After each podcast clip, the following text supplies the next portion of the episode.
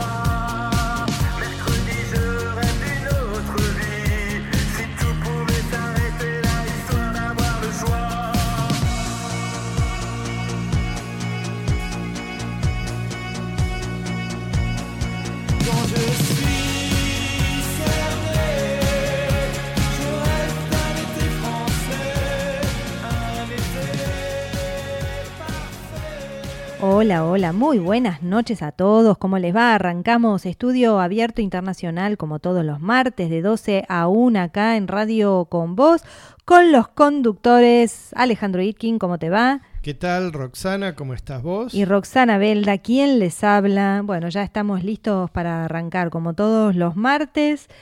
¿Qué vamos a tener hoy? Tenemos de todo, ¿no? Siempre con noticias internacionales. Vamos a arrancar, obviamente. Mañana asume el presidente de Perú, Pedro Castillo con algunos desafíos. Mañana, ya le toca mañana, ya asume.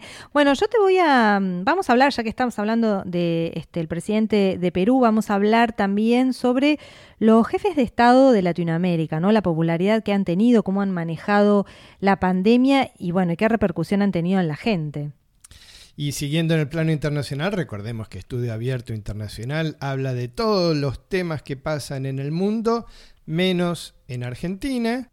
Y recordémosle a la gente que hicimos, tenemos una entrevista, la pueden encontrar en el Spotify como Estudio Abierto Internacional, en donde entrevistamos, escuchen esto, entrevistamos a cinco periodistas cubanos desde Cuba en directo, reclusos desde su casa. Están con, algunos con prisión domiciliaria, no pueden salir justamente por el tema de las protestas. Es una extensa entrevista donde nos dicen todo justamente con el internet que pueden, pero bueno, la pudimos, la pudimos hacer. Sí, la tenemos subida a Spotify bajo estudio abierto internacional y ya tenemos el primer caso de una corte en Hong Kong que le dio prisión a un convicto por haber eh, protestado a favor de la democracia en contra del gobierno chino. Es la primera, la primera sentencia de una corte de Hong Kong eh, utilizando la famosa Ley de Seguridad Nacional. Bien, y hablando de Hong Kong y nos quedamos por ese lado de los chinos, bueno, de ese lado te llevo de China a España. ¿Qué pasó? Bueno, vamos a ver, vamos a estar hablando de aparentemente, bueno, en España el Barcelona ya tenía como sponsor oficial a HM.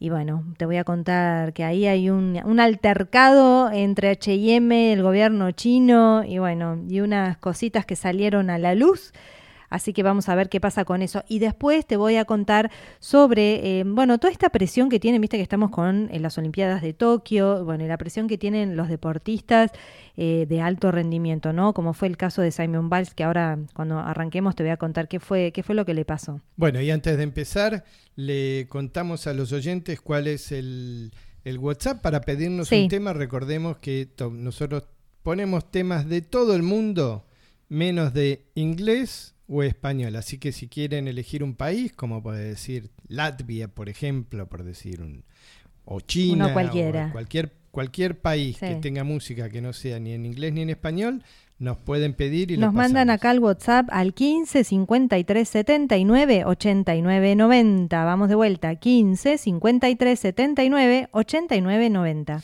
Bueno, y como te contaba, mañana asume Pedro Castillo, el presidente de Perú, que viene de la extrema izquierda, es un signo de pregunta muy, muy, muy importante para Perú, para Latinoamérica, Y nada, es, es un tema difícil. Ya eh, el presidente Castillo asume con dos situaciones interesantes. Una es que la oposición se quedó con la dirección del Congreso en una votación de 69 a 10. María del Carmen Alba, que es del Partido de Acción Popular, le ganó la elección de la dirección del Congreso, en el cual 50 votantes, 50 legisladores votaron en blanco. Así que eh, el presidente Castillo no va a tener el Congreso a su favor, lo que va a hacer que de alguna forma se puedan evitar algunas, eh, algunos abusos que pueda llegar a tener en, no sé, en cambiar la constitución o en algún tipo de esas cosas que quieran hacer. Siempre es bueno un sistema de, de balances en el cual el, presidente tenga el poder y la oposición tenga el Congreso, aunque algunas escuelas dicen que eso no permite a un país avanzar en ninguna dirección, porque siempre se están poniendo trabas mutuamente y el país no avanza. El problema es cuando eh, una persona con presidente X tiene el control total del país, el país puede avanzar, pero puede avanzar hacia a veces hacia la dirección equivocada. Y otro tema que eh, está causando ruido en estos momentos es que el presidente de las Fuerzas Armadas de Perú renunció justo antes de la asunción de Pedro Castillo. César Astudillo es el comandante en jefe, es el jefe ¿no? de las Fuerzas Armadas y renunció porque resulta ser que durante muchos días, recordemos que las elecciones en Perú fueron recontraparejas, ganó Pedro Castillo con un mínimo, un 50,2% de las votaciones, de los votos, y, y termina teniendo una mayoría en el cual muchos militares, muchos mandos militares, habían solicitado no reconocer al presidente Castillo. Se han realizado, se han escrito cartas de, de, de, militares antiguos en altos cargos, no que estaban en, poder, en el poder ahora, digamos, en, en el, ejército ahora, sino que son retirados, pero que han pedido no reconocer al nuevo jefe de Estado porque, según dicen, hubo fraude en las elecciones. Bueno, esas, esas este, denuncias de fraude fueron descartadas por la justicia electoral peruana y por los observadores internacionales, pero de alguna forma los militares no quieren avalar la presidencia de Castillo y el jefe de las Fuerzas Armadas acaba de renunciar dos días antes de que Castillo sea proclamado presidente y te digo Roxana, se vienen mm. momentos interesantes en Perú, por lo menos interesantes veremos, no, no, no queremos hacer futurología de lo que va a ser el presidente, pero recordamos que Castillo es un presidente que viene de, sectores muy humildes, indígenas, se, cree que va a tener un perfil muy parecido a lo que fue Evo Morales en Bolivia, pero bueno. Hay que ver las circunstancias y el contexto alrededor que le toca, ¿no? A veces por ahí uno se aventura a pensar lo peor, uno puede hacer, sí, proyecciones, pero después hay que ver en el contexto cómo se van dando las circunstancias y cómo va sorteando las dificultades, ¿no? Bueno, ahí, estamos viendo, ¿no? Cómo se van a sortear las dificultades. Te cuento este caso de eh, Simone Biles, esta joven estrella eh, atleta olímpica mm, genial, indiscutida. Eh, sabemos que ya ganó muchísima notoriedad en los Juegos Olímpicos de Río de Janeiro en el 2016 donde estaban todas las miradas puestas eh, en ella en ese momento. A partir de ahí hasta entonces es una figura indiscutible de lo que es la gimnasia artística. Bueno, ¿qué fue lo que sucedió en estos Juegos Olímpicos? Eh, tuvo que eh, correrse a un costado porque en estas últimas competencias hizo un par de errores y vos sabés que esto es milimétrico, un error y te implica una, distracción o un, salto, una mala caída, ya implica un montón de eh, mm, puntaje menor. Sí, de hecho hay un video, hay varios videos en, en YouTube buscando Simon Biles en el cual se ve que no fueron errores milimétricos. Algunos fueron bastante groseros, muy poco común en ella, porque ella es, es perfecta. Es perfecta, todo lo hace bien. o sea, y además que, o sea, este, está súper acostumbrada, imagínate, tiene cantidad de medallas de oro, fue número uno un montón de veces. Pero justamente, bueno, hoy por hoy tiene 24 años y lo que ella mm, alega es que tiene como, siente mucha presión. Hace días atrás publicó en las redes que, bueno, ella está concentrada y, siempre tiene mucha, bueno, tiene todo, eh, tiene la cabeza como, mm, puede manejar la presión, se supone, pero bueno, en estos casos dice que a veces es tan fuerte la presión y tanto peso que tiene todo el país encima mirándola y con todo lo que tiene que hacer y le escriben y todo, que en definitiva uno es un ser humano, dicen a una parte de sus, eh, de sus redes, que está bien que sea un atleta, pero en el fondo son seres humanos y al final del día es como, bueno, siente la presión de, de viste, es una persona.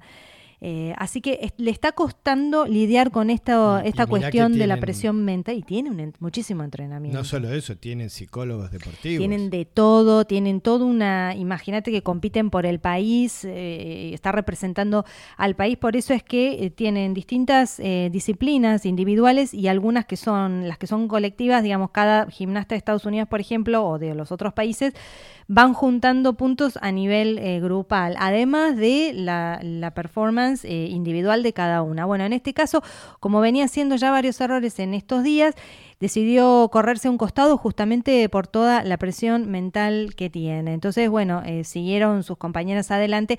Y este tema de, que es una deportista que sale a decir en las redes esto de que no soporta eh, la presión o que tiene que tomarse un tiempo y admitir y asumir semejante estrella, porque es una estrella indiscutida, asumir toda esta presión de un em, deportista de alto rendimiento que se supone que tu profesionalidad y tu alto rendimiento va de la mano de poder manejar justamente todo eso ¿Qué saca? Saca a la luz este otro caso que ya viene resonando hace rato de la tenista Naomi Osaka que se corrió del Roland Garros, ¿se acuerdan? En julio que dijo yo no quiero competir porque no quería hacer las charlas con la prensa, estaba un poquito como agobiada, de, lo mismo, no es algo físico ni entrenamiento, sino es toda la parte mental que tienen que manejar, el ganar, el perder, el ser perfectos, todo lo que la gente espera de ellos, tengan, no tengas ganas, se levanten como se levanten, no pueden no tienen margen de equivocación, no tienen margen de ser humanos, en definitiva. Sí, lo que pasa es que yo a veces siento como que la presión, si bien los medios te ponen presión y la gente también es autoimpuesto, porque uno puede decir, a ver, Naomi Osaka. No, pero no lo puedes no, pero a ver, Naomi Osaka o Simone Biles es famosa en su país, todo lo que sea pero hay un montón de gente que no sabe ni quiénes son. No, pero no importa. Que le perdonarían si se equivocan. No, pero, en ese, cuando estás en ese. Sí, es autoimpuesto y es una exigencia. Eh, olvídate, es muy difícil de sacarlo. De, o sea, es algo autoimpuesto, pero no, no lo podés. Es como algo que está en vos. O sea, es como que vos dejes de ser, no sé, una característica de tu personalidad. No, lo, no lo podés evitar, aunque lo, racionalices. entiendo lo que vos me decís de Naomi Osaka que dice no quiero eh, enfrentarme a la prensa en las conferencias de prensa es algo que lo odio, no lo quiero hacer, por lo tanto me voy de claro, eh, No, o que diga ella, yo soy deportista, vengo a, hacer mi rendimiento, no me interesa la otra parte de la prensa. Sí, pero eso lo, tiene que hacer. Lo tiene que hacer por obligación y de hecho la multaron. Ahora en esta competencia de Tokio también perdió quedó eliminada, salió, quedó segunda en las Olimpiadas ahora de Tokio. Y no te olvides que tanto Simone Biles como Naomi Osaka son las figuras principales, al punto que Naomi Osaka fue quien prendió la antorcha olímpica. Ah, cierto. Bueno, e, esto es algo que no se hablaba, imagínate en los años 70 o en los años 80, no se hablaba de esto, de la presión que ejercen los deportistas, ellos tenían que lidiar con todo. Entonces, el hecho que salgan ahora distintos deportistas de alto rendimiento, con tanta fama, con tanto, eh, digamos, tanta atención mediática y pública, que empiecen a sentirse humanos y que empiecen a decir, ¿sabes qué? Me corro, no estoy bien. Está bueno, me parece que es un símbolo de un cambio de época. En el caso de ella, ya te digo, Naomi Osaka ya lo vino haciendo y marcó, de hecho hicieron un, documental en Netflix con respecto a este tema y me parece que son instancias que uno está aprendiendo a ver que así todos los deportistas de alto rendimiento pueden tener flaquezas, digamos, o pueden, eh, tienen que cuidar mucho su estado mental. Está también el caso del nadador eh, Michael Phelps, ¿te acordás que ganó cientos de medallas? Fue el mejor... Eh, el mejor nadador del mundo, en un montón de categorías y todo, bueno, terminó terminó de competir y, el año pasado, por ejemplo, salió, bueno, con el tema de la pandemia y de todo, eh, puso una carta en las redes diciendo que estaba súper deprimido, que era algo que lo aquejaba. Después este año en enero la esposa también salió a decir que desde que terminó de competir, bueno, esto es algo que él viene transitándolo hace rato, o sea, los, digamos, es como que también debe ser por mucho eh, apoyo psicológico y coach que tengas. Si la persona no puede manejar ese, aspecto de la personalidad, sobre todo cuando en el caso de él se le termina la competición, y, el año pasado se agravó más por el tema de que no podía ir, estaban todos los lugares cerrados para entrenar y no podía descargar todo eso que, eh, digamos, para tener un mayor equilibrio emocional. Estamos hablando acá en este caso de estas dos deportistas que están eh, en actividad en este momento, pueden tomar, bueno, no sé si tienen tanto tiempo de tomarse tanto retiro porque los años son, son cortos para los deportes de alta está por verse qué va a pasar con Simón Biles en estas Olimpiadas, porque no terminó su participación. No, no, no, tiene Está anotada y tiene una participación este jueves eh, para de ella sola. Este jueves hay otras dos más que tiene. Lo que pasa es que las autoridades ya salieron a decir que van a ir viéndolo día a día. Ella misma no quiso ponerse presión y yo creo que van a ir viendo cómo lo van manejando. Eh, día a día. Una de las cosas que, que, también es preocupante, más allá de que uno dice, bueno, se siente mal, está deprimida, bueno, no es tan así, porque un error, y en el caso de ella que hace cosas tan extremas y tan difíciles, un error la puede quebrar. O sea, cae mal, se distrae. una, una distracción de dos segundos le dobló un pie. Se fractura o, imagínate, con los, los vueltos, viste que ella hizo ese rulo que no sé cómo se llama, que es único en el mundo, creo que nadie lo hizo. Llegás a caer mal y te desnucas. Entonces no, no puede darse el lujo de distraerse o de estar mal o de perder un segundo de concentración. Por eso en un momento ella dice, eh, mi salud mental es muy importante, eh, no quiero no quiero dejar la vida en esto, ¿no? Como claro, qué, qué triste que le esté pasando en el, digamos en la vereda más importante de, su vida, ¿no? Es, es una pena. Pero hay algo que me llama la atención tanto de Michael Phelps como de Naomi Osaka o de Simone Biles. Los tres practican un deporte individual. Sí. Y yo creo que eso ayuda a la presión. claro, porque todo depende no tenés el grupo que, que, comparte no está más repartida. Cuando un, equipo de fútbol pierde, si bien la figura es la que más peso lleva, se reparte entre todos los del equipo, ¿no? En un, en fútbol. Claro, porque en fútbol y en esos el, equipo pierde, no la persona. Pero bueno, sí, eh, y así todo, hay veces que en los equipos hay mucha presión por la figurita que no metió el gol, por el que le erró, por el que todos lo bueno, históricamente todo lo que sufrió Messi en la selección argentina por no haber por no haber metido, claro, bueno, y, sin embargo, eh, cuando hay festejo bueno, se festeja, se festeja todo el equipo, pero sí eso es cierto. Es cierto que estamos hablando justamente de estos tres deportes donde, donde está, es, son ellos, ella dice en un momento, yo salgo a escena y soy yo con mi cabeza. y ella tiene que manejar todo eso. Debe ser súper difícil, ¿no? Eh, así que bueno, esto es, muy interesante que se visualice y que empiece a ser eh, ya circular en los medios, que no son perfectos y, que tienen que tienen debilidades y que bueno que, eh, que, deciden priorizar la salud mental por sobre la competencia. Me parece fabuloso estamos de acuerdo el tema es no sé cuál sería la solución que no le pongan tanta presión tendrías que cambiar a los medios tendrías que cambiar el comportamiento de las redes. Es muy difícil no hay solución. La única solución es que ellos puedan tomárselo con mayor liviandad es la única solución, porque vos no le podés pedir al periodismo que no, que no la ensalce como la figura principal. Siempre que vienen los Juegos Olímpicos se hablan de quiénes son los favoritos, quiénes son los principales, en un mundial, en una competencia, en todos lados, con, con, la, con el éxito vienen esas presiones y viene la fama. Bueno, es parte de lo que uno tiene que aprender a lidiar, por eso. Sí, es difícil. Igual vos pensás. deportivos y, y olvídate del periodismo. Hoy tenés tres, cuatro redes sociales que las maneja todo el mundo, que todo el mundo tiene una opinión. Sí, eso es cierto, pero ahora que estabas eh, haciendo la analogía con el fútbol, vos fíjate también que eso pasa muchísimo en, en, el fútbol y específicamente que es un deporte que atrae mucho a las masas, en donde si ganás sos campeón, la gente te idolatra y si perdés sos eh, el peor del mundo. Imagínate eso en una persona, porque ahí vos decís, es todo un equipo y está repartido, y todo en una persona donde te idolatran y te idealizan y después la prensa te hace un costado o por ahí tengan a lo mejor, viste, bueno, ya el lenguaje discriminatorio o, o agresivo ya eh, está empezando a cambiarse. pero... Parte de la individualidad del fútbol, por ejemplo, se traduce en el director técnico. El director técnico es el responsable máximo y él sí, es uno.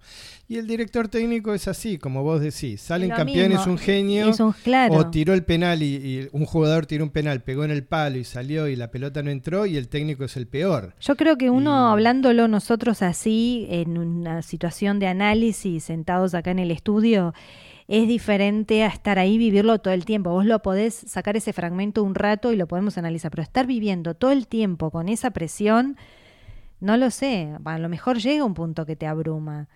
Eh, pero me llama la atención porque ella tiene muchísimas competencias encima, digamos, y bueno, a lo mejor en este momento lo, lo, estará pudiendo manejar, por ahí tiene problemas personales, pensar que tienen familia, tienen cosas, bueno, no pueden darse el lujo de, eh, de, nada, tienen que estar con la atención en la competencia. Así como en Perú está por verse el tema de Castillo, en las Olimpiadas está por verse el tema de Simone Biles, que habría que eh, es interesante el tema ver para cómo va a seguir vamos a ver la semana que viene cómo va a seguir pero lo más interesante de esto es sacar y resaltar el tema de la presión que tienen los deportistas de alta competencia. Escríbanos al 15 53 79 89 90 15 53 79 89 90 sigan acá en Radio con Vos vamos a un corte.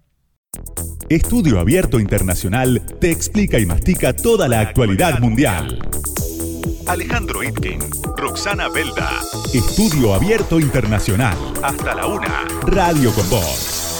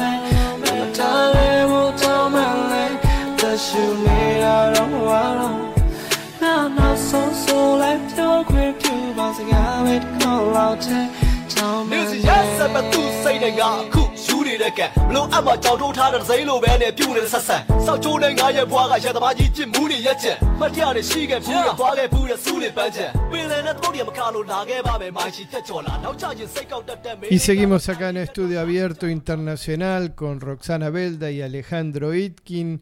Estamos escuchando música de Birmania. Birmania, un país que obviamente tiene sus problemas, absolutos problemas eh, democráticos, con un golpe de Estado, eh, una democracia muy, muy, muy frágil. Bueno, después, después que presentes vos te voy a contar otro país que tiene una democracia muy frágil. Llámenos y mándenos un WhatsApp y pídanos de qué país quisiera escuchar música. ¿A dónde nos escriben? Nos escriben al 15 53 79 8990. 15 5379 8990.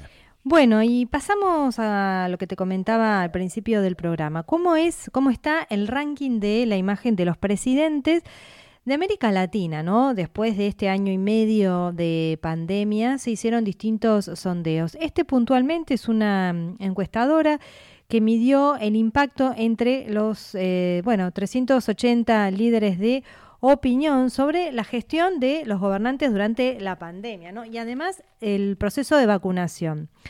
Entonces, mirás, mira, te cuento cómo salieron. En el ranking de aprobación de los jefes de Estado salió. El primero, tenemos acá en esta encuesta, salió la calle Pou de Uruguay, pero hay otra encuesta que la hizo la Universidad eh, Centroamericana, en donde sale el presidente de El Salvador, Nayib Bukele, sale número uno. Bueno, Nayib Bukele es un presidente adorado, adorado en Salvador. ¿Qué porcentaje de, aprobación tiene?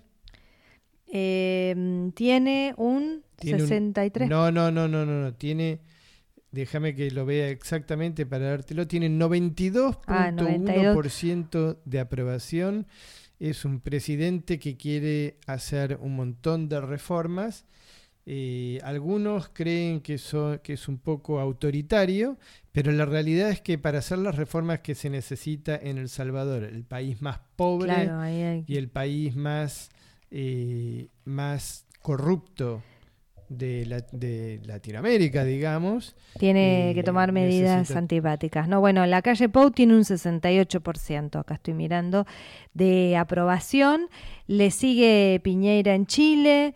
Le sigue el presidente de Ecuador, Bolivia, Perú, Colombia. ¿Cuánto tiene Piñera? Y Panamá. Tiene un 50% de Mirá aprobación. Piñera que tuvo sus manifestaciones en contra bastante importantes. Te ¿eh? digo, los últimos en el ranking, los últimos dos, eh, viene Brasil y le sigue Venezuela, siempre en el ranking, pobre Venezuela, siempre está en el ranking de lo peor, pero bueno, eh, está como, bueno, la la poca, la, menos, digamos, aprobación. Eh, menos del 10%, ¿no? Sí, menos del 10%. Bolsonaro llega un poquito más, Bolsonaro tiene un 14%. Eh, que no es nada, digamos. 14% de aprobación por eso es digo, muy pobre. Son los peor, los dos, eh, los dos peores, sí, tienen mucho grado de desaprobación en, ambos casos, ¿no?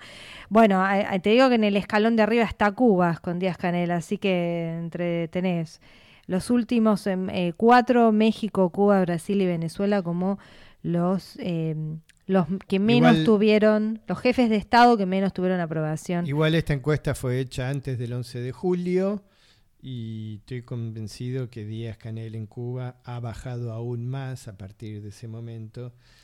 después de las, las protestas. ¿no? Por mm. no solo las protestas, la, represión que ejerció en contra su propio pueblo. Te digo que después también hay otro ranking de aprobación con respecto a cómo fue el proceso de vacunación en los distintos países. ¿Y quién sale primero? Uruguay nuevamente. Eh, y segundo sale, primero sale Chile. Ah.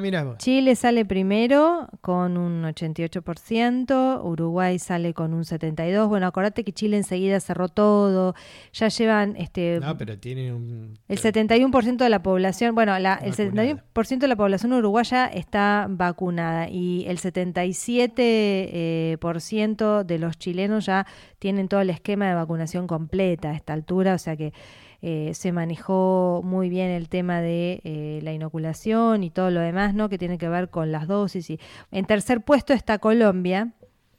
En el último, otra vez nuevamente Brasil y Venezuela, pero en los tres primeros puestos, Chile, Uruguay y Colombia, ¿no? De lo que tiene que ver con, con la región. Así que estos son, estos son los, digamos, de cómo están rankeados. ¿Cómo se encuentra Alberto Fernández? Bueno, en cuanto al manejo del proceso de vacunación, está en el puesto 4 con un 42%, y en cuanto a los eh, gobernantes, a la aprobación de los jefes de Estado, eh, tiene un 30%, nada más, 29, un poquito menos del 30%, está en el puesto 8. 29% de aprobación de un presidente es muy bajo, es muy bajo. Generalmente los presidentes arrancan con un muy alto porcentaje de aprobación y a medida que mm, pasa pasando el, tiempo gobierno, van, cayendo, ¿no? Van cayendo.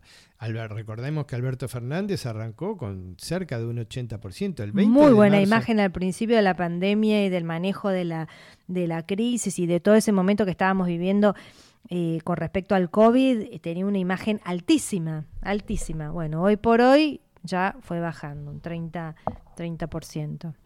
Y, estamos hablando de un presidente que dentro de Latinoamérica los, los, los que peor tienen eh, aprobación dentro de su país son en México, alguien que Alberto Fernández se, se alía mucho con eh, López Manuel López Obrador. Después tenés Cuba, Brasil y Venezuela. Así que es es difícil el panorama en Latinoamérica y como comentábamos antes, ahora a partir de mañana hay que ver qué pasa con Pedro Castillo en Perú, porque Perú, eh, como dijimos, ¿no? Mañana sube el gobierno de Castillo y va a ser un aliado, se cree que va a ser un aliado a México, al presidente Fernández en Argentina, a Maduro a lo mejor, y sin ninguna duda, bueno, al presidente boliviano también. Es, es, es, una, un resurgimiento de la izquierda latinoamericana que podría tener su golpe final de suerte y de, digamos, de dominio si el año que viene, a fin del año que viene, Lula da Silva mm. le gana la... Eh, digamos, las elecciones a una posible recandidatura de Bolsonaro. Falta mucho para eso, pero ya la Corte Suprema determinó que Lula está libre, puede volver a presentarse como presidente cuando guste. Mientras te cuento que en Túnez, Túnez está dio un paso atrás muy importante en su pelea por la democracia. ¿Y por qué te digo esto? Porque en Túnez, ¿te acordás cuando fue la famosa eh, primavera árabe? Sí. Bueno, la famosa primavera árabe comenzó, mucha gente cree que comenzó con eh, que comenzó con Egipto, pero no, el primer país que empezó con demostraciones en las calles, demostraciones, protestas para derrocar al Estado militar, digamos, a las dictaduras africanas, fue Túnez. Esto fue exactamente hace 10 años, en el 2011.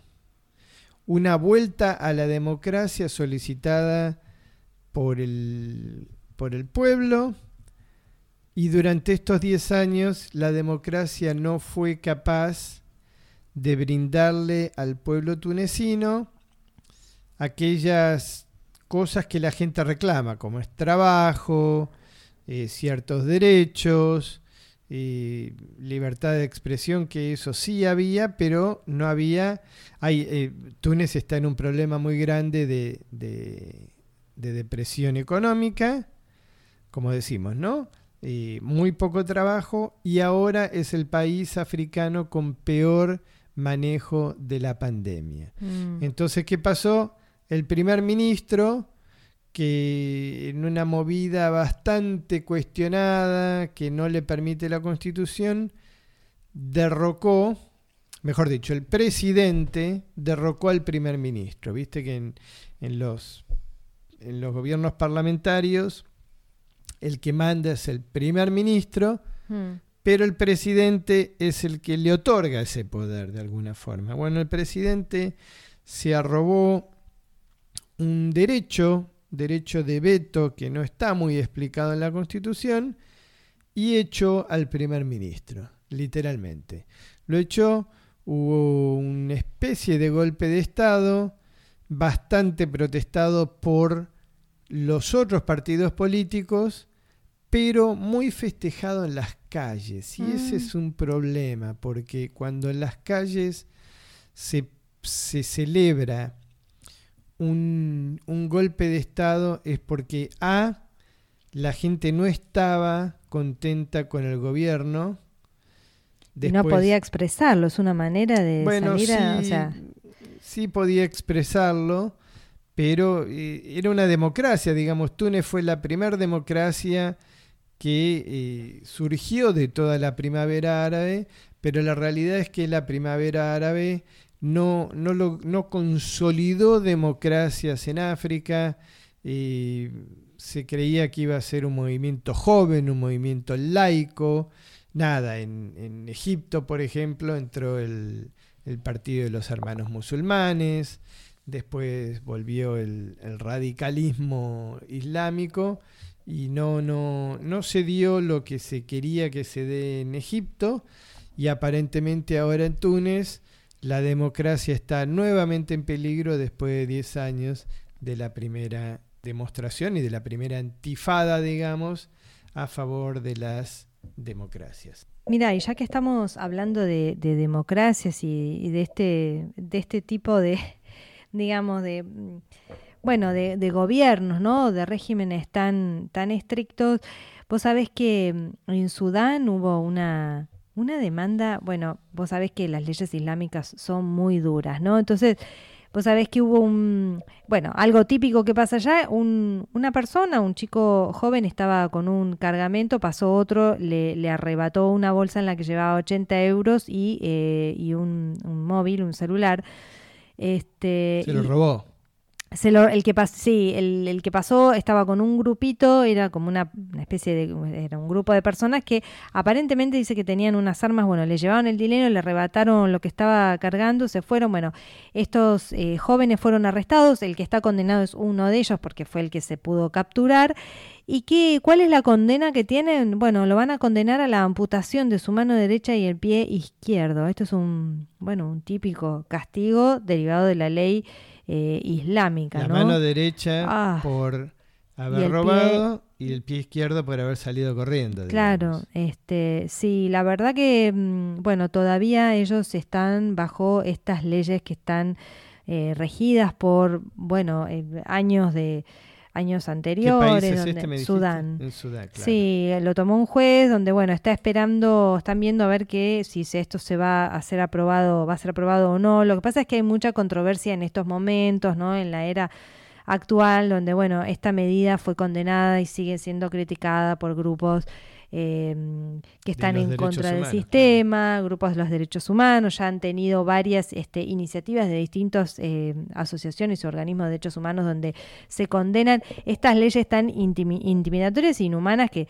además que ya están eh, están como un poco obsoletas, ¿no? A pesar de que tienen eh, jurisprudencia religiosa y tienen un montón de cosas, eh, sin embargo todavía, bueno, se siguen haciendo, pero empiezan a ser cuestionadas. A lo mejor esto en algún momento eh, quizás puedan intervenir estos organismos internacionales en ¿El pueblo dice algo? terminar con estas medidas. Eh, El pueblo tiene terror. el pueblo no, sí, no, no, no pueden opinar. Este, nadie quiere que lo castiguen. Lo que pasa es que, digamos, para ellos es una manera de utilizar la tortura para para controlar a la gente y están muy acostumbrados. Son, son eh, leyes que se han puesto hace años, antiquísimas y que siguen todavía con un esquema viejo de este régimen. Lo que quieren es modificarlo. No sé si se va a poder modificar. Con respecto a la mujer hay Bueno, muchísimo por hacer La también. ley islámica es la ley islámica, es, es lo que es, y hasta que no venga de nuevo una primavera árabe en que eliminen todas esas leyes eh, retrógradas que tienen, van a seguir con eso. Sí, lo que quieren es eh, tratar de hacer eso, de modificar esta mm, ideología este, islamista. No sé si van a poder este, lograrlo. Tienen hay, hay un montón de movimientos contra eh, lo que es la tortura y demás, ¿no? Y tema de derechos humanos y Naciones Unidas. Bueno, hay que ver si esto va a poder finalmente eh, realizarse, pero esto no es novedad, nosotros nos contamos porque nos aterroriza un montón, pero están, ellos saben que cuando los agarran a cualquier este criminal cometiendo un crimen de este tipo por robar, directamente le cortan la mano, los dedos, o sea, es en amputaciones, castraciones, tortura, esto es, algo, sí.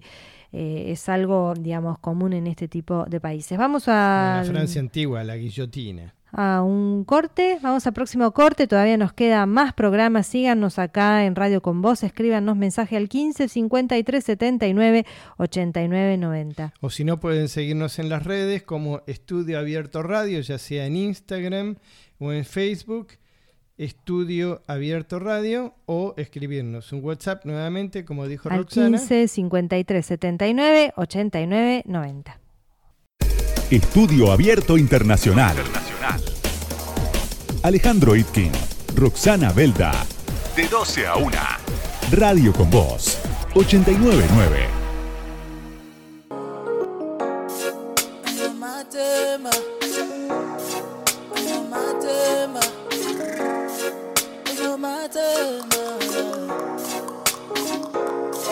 usekolo unomathemba akasabhali nencwadi encane usekolo unomathemba akasabhali nencwadi encane. Usemnambisi unomathemba akasabhali nencwadi encane. Usemnambisi unomathemba akasabhali nencwadi encane. Usekolo unomathemba akasabhali nencwadi encane. Usekolo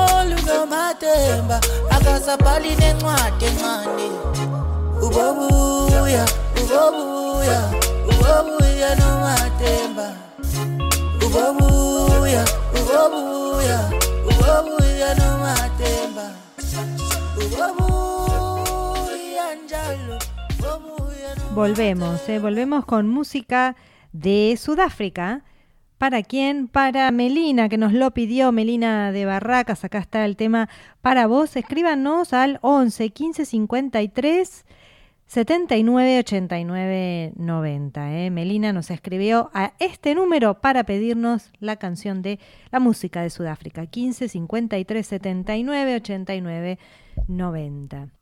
Y bueno, vamos a continuar con esto que te anunciaba al principio sobre el Barcelona y HM. ¿Qué fue lo que pasó? Bueno, resulta ser que el Barcelona ya estaba en avanzadas negociaciones con esta famosa tienda de ropa HM para que esta empresa fuera el nuevo patrocinador de los jugadores eh, de los jugadores del Barcelona como una marca de eh, ropa de calle, ¿no? Entonces, este, bueno, ya venían avanzando en las negociaciones, pero eso quedó, quedó la verdad suspendido hasta nuevo aviso, yo creo que ya está, ya lo, digamos, más que suspendido hasta nuevo aviso, ya lo han cancelado.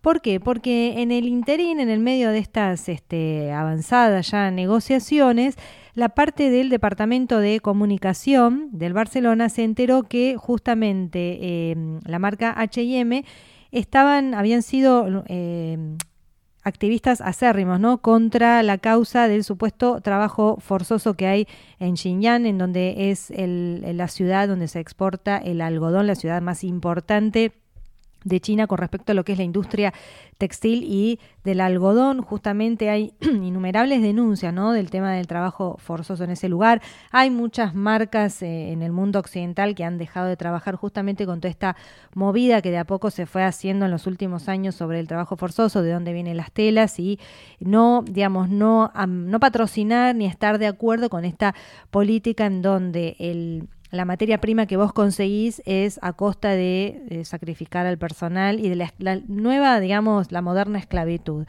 Al enterarse de esto, el Barcelona cortó absolutamente toda negociación, dejaron todo en suspenso y no van a continuar con este acuerdo por el momento, porque ellos tienen una muy buena relación con China, tienen otros tres eh, sponsors que están también, que son chinos, uno que tiene que ver con productos electrónicos, donde pondría, se dice que el doble o el triple de dinero que iba a poner este H&M y hay otras dos marcas también que estarían eh, poniendo dinero eh, para, el, para lo que tiene que ver con lo que quieren hacer, ¿no? Con tener un nuevo sponsor y conjuntar dinero con este, bueno, en este caso, bueno, H&M, bueno, que no va a ser, pero bueno, hay otros, ya te digo, otros dos sponsors que vienen de origen chino y donde no quieren cortar eh, la buena relación que tienen eh, con el gobierno chino, por esto es que decidieron suspender las negociaciones, dejar H&M a un costado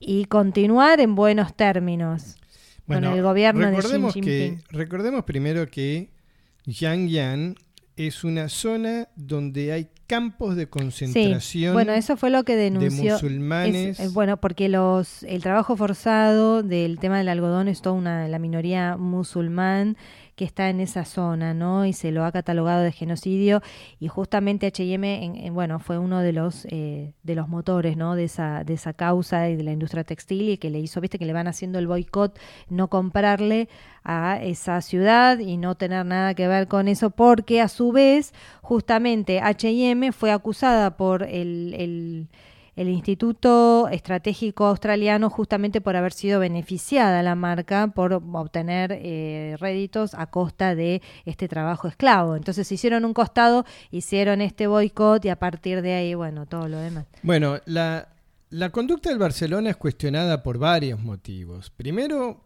por deshacerse de una marca que cuestiona las prácticas chinas de los derechos humanos, solo por un tema de dinero, porque había otro, porque tiene otros sponsors chinos que les pagan más dinero. Pero también hace unos años, el Barcelona tenía en su camiseta mm. la publicidad de Qatar Foundation. Qatar. Foundation, Qatar es un país terrorista, reconocido mundialmente, terrorista, financiador de terrorismo, en el cual no se respetan los derechos de las mujeres, de las comunidades LGTB, no se, no se, no se garantiza ningún tipo, los, los estadios, y esto ya lo hablamos acá en Estudio Abierto Internacional y lo vamos a volver a hablar en algún momento, los estadios para el Mundial de Qatar están siendo convertidos eh, construidos por personal esclavo de otros países, a, las cuales no le permiten ni siquiera renunciar. Bueno, pero hay mucha gente que hace la vista gorda con eso, porque de hecho siguieron adelante con eso, se supo de, se supo ya de entrada. Ya murieron más de 5.000 obreros. La elección del lugar había sido todo fraudulento, ya se sabe y nadie hizo nada. Después la construcción de los estadios hace años que se viene hablando de eso y nadie hace nada. Bueno, bueno pero eh, de eso vamos a hablar en su momento. Pero lo que estamos hablando ahora es de la elección del Barcelona de aceptar que Qatar publicite en su camiseta. Mm. Entonces, ya el Barcelona tuvo esa situación cuestionable. En, muchos lados del mundo fue cuestionada la decisión del Barcelona. Y ahora esto mismo de HM que quería vestir a los futbolistas afuera del estadio cuando están sí, en la como ser el patrocinador que le iba a dar mucho dinero al club. De la ropa civil de los futbolistas. Claro, claro. Y, bueno, eh, y en estos momentos... No le, da, no, le da buena imagen, porque si en este caso ponen, digamos, el dinero, eh, como digamos que está en este caso sopesa mucho más, sí, el dinero y toda la inversión que tienen del gobierno chino o de las de empresas chinas, digamos, gobierno no, de empresas chinas, pero que en definitiva quieren tener buena relación también. Claro, bueno, pero el mensaje es, nos importa poco los derechos humanos, lo único que nos interesa es cuánta plata entra. Sí. Y eso es más capitalista que eso no existe en el mundo. Estamos hablando del Barcelona, el equipo donde juega uno de los mejores o el mejor, ya es, debatible, eh, jugador del mundo. Sí, pero también ahora estoy, me acordé que tiene una de las empresas también que los patrocina, es una empresa de seguros que se llama Taiping Life Insurance que pertenece al gobierno chino. con más razón todavía, entonces... Sí están relacionados con el gobierno chino. Sin ninguna, bueno, todas las empresas chinas están relacionadas. Sí, de alguna manera están, sí. Todas, todas. El gobierno chino tiene, dominio sacó una ley en el cual en toda empresa grande tiene que haber un miembro del gobierno en el directorio de cada empresa. O sea, toda empresa grande tiene un miembro del directorio es del Estado. Bueno, ahí tenés, o sea, esa es la forma, claro, de controlar. Entonces, digamos, de alguna manera está relacionada al gobierno. pero en estos momentos, el, cuestionamiento que estamos tratando no es al gobierno chino que hay millones de cuestionamientos y ahora te voy a mostrar, ahora te voy a contar un caso específico, específico de lo que es el gobierno chino, sino que estamos cuestionando la decisión del Barcelona. De, claro, de dejar a un costado la causa humanitaria por eh, en favor del dinero, ¿no? En pos del dinero. Yo creo que esto va a ser una decisión que le va, le va a dar, le va a dar secuelas. ¿eh? Ya son varias, empezando por lo de Qatar y esta, eh, son varias, ¿no? O sea, yo creo que esto no va a pasar desapercibido en el contexto actual. Y uno de los ejemplos de lo que está pasando en China es literalmente lo, lo que decíamos, ¿no? Que es una muy lejos está de ser una democracia, pero ya ni siquiera se solicita que sea una democracia, sino por lo menos algo que se respete los derechos humanos. Hong Kong es una isla que pertenece a China, pero tenía por lo menos hasta el 2047, según un contrato y un, un acuerdo que tuvieron China con, con Gran Bretaña, porque Hong Kong pertenecía a Gran Bretaña, en el 97 se hizo el traspaso al gobierno chino, en el cual China se comprometía a mantener un sistema democrático al margen de lo que es en el país comunista continental chino. Digamos que China continental iba a ser comunista, pero en Hong Kong, si bien iba a ser parte de China, se iba a mantener lo que se llama un país, dos sistemas, en el cual Hong Kong iba a ser su propio país o parte de China, pero con sus propias leyes, su propia corte, su propia democracia, hasta el 2047, porque eran por los primeros 50 años. Bueno, eso se cortó. China asumió un papel fundamental el gobierno, digamos, de Xi Jinping, lo que, se, lo que se le llama a Beijing, que es la parte continental china, asumió un, un ataque feroz a la democracia de Hong Kong y sacaron una ley llamada la Ley de Seguridad Nacional, que esto ya fue muy, muy, muy discutido el año pasado, en el cual solamente por pedir democracia te pueden dar la pena perpetua, la condena perpetua. Y esto es lo que pasó con un chico de 24 años que el año pasado, eh, hace dos años, porque el año pasado hubo, hubo pandemia, pero en el 2019, el primero de julio del 2019, iba con una moto, con una bandera, solicitando eh, la democracia y que no se apruebe esta ley de seguridad nacional en China. Bueno, que iba a ser después arrastrada a Hong Kong. Bueno, este, este chico de 24 años en su moto, protestando pacíficamente, lo detuvieron, él se resistió, dicen que hirió a tres policías que lo quisieron arrestar, hay que ver el grado de esas heridas y si, es real, pero eh, no solo que se resistió, sino que le negaron una fianza para poder salir con libertad condicional y es probable, todavía no le dieron la sentencia, pero lo declararon culpable y es Mm. probable que hagan un ejemplo de él hacia toda la sociedad y lo tengan en cadena perpetua, Oh, cadena perpetua por pedir democracia mm. en un en un país donde se supone que Bueno, ahí la tienen que- Constitución declaraba que iba a Tienen que democracia. intervenir los derechos humanos y todo para liberarlos, ¿Y qué juntar van a hacer? firmas y ¿Qué van a hacer los derechos humanos? ¿Van a invadir China? Si China es el, el país más poderoso del mundo, ¿qué va a venir Estados Unidos y va a bombardear China por porque son comunistas y violan a su gente? No, pero bueno, en este caso, justamente como tuvo tanta notoriedad pública y fue para pedir la liberación Pero no este, solo eso, hay independencia. 60 personas más esperando juicio. Mm, Hay 60 personas más y a todas les van a declarar culpable y a, y a algunas seguramente saldrá libre y le van a dar eh, le van a dar ¿cómo se llama? cadena perpetua porque es eso lo que hacen los líderes claro. con el miedo Es como para mostrarle a los demás, miren qué pasa si se rebelan, cosa que a nadie se le ocurra hacer ninguna manifestación de nada. Bueno, Xi Jinping es sin ninguna duda un líder autoritario que impone con el comunismo un- una alianza total al gobierno. No se puede hablar en absoluto en contra de lo que pasa en el gobierno, de la misma forma que no se puede hablar en Cuba ahora con las protestas que salieron Claro. a, a reprimir las protestas. Bueno, En ningún régimen autoritario. ¿no? y este chico de 24 años había pedido un juicio por jurado.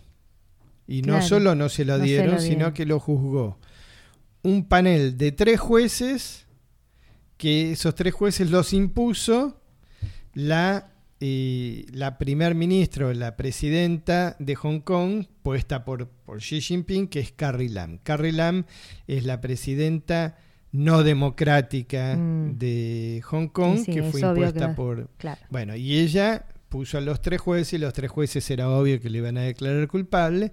Bueno, ahora le tienen que determinar cuál va a ser la pena, pero ya lo declararon culpable. Mm. Hay 60 personas más, como dijimos antes, esperando por una sentencia definitiva. Y bueno, mucho está por decirse desde de este tema de, de Hong Kong, en el cual eh, China ya avanzó sobre Hong Kong y el próximo paso es Taiwán. El próximo paso es Taiwán. Recordamos que Taiwán sí declaró su independencia, tiene su propio ejército, todo, Sí, pero en bueno, cualquier momento agarran a Taiwán, ¿no?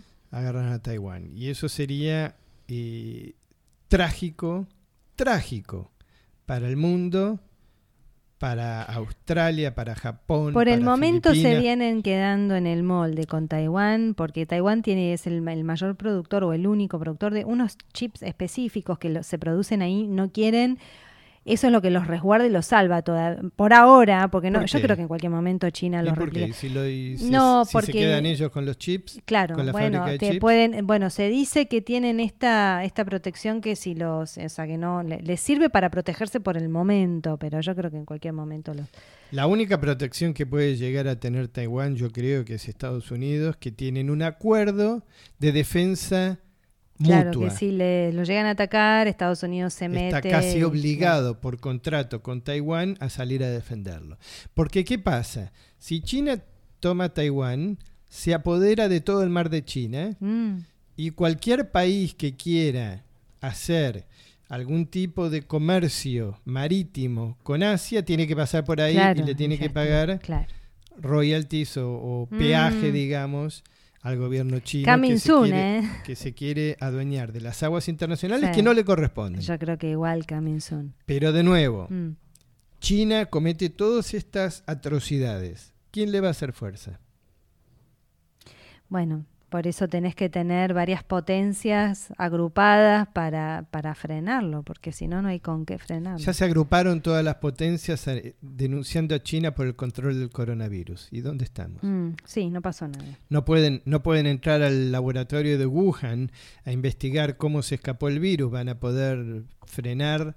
Recordemos que China está construyendo islas artificiales en, en el mar de China como bases militares. Así que en, en- en aguas internacionales, bases militares chinas. O sea, se viene. Y bueno, ahí lo tienen que sacar, es la culpa de todos los ¿Cómo países. lo saca? ¿Cómo, eh, físicamente qué hace? ¿Viene el gobierno de Estados Unidos? el- Los el bueno, están de, forma Unidos? ilegal, sí, están de forma ilegal y los tenés que sacar de ahí. Bueno, no podés sí. construir Bueno.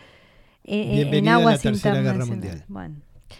Se nos fue el programa, pal- voló, voló el programa. Sigan acá en Radio con Vos. Nosotros nos vamos a despedir, ¿no? Hasta la semana que viene. Recuerden que estamos todos los martes acá en Radio con Vos de 12 de la noche a 1 de la mañana acompañándolos. Nos pueden seguir en el podcast, ¿eh? Para los que nos quieran escuchar, nos encuentran en el Spotify como Estudio Abierto Internacional.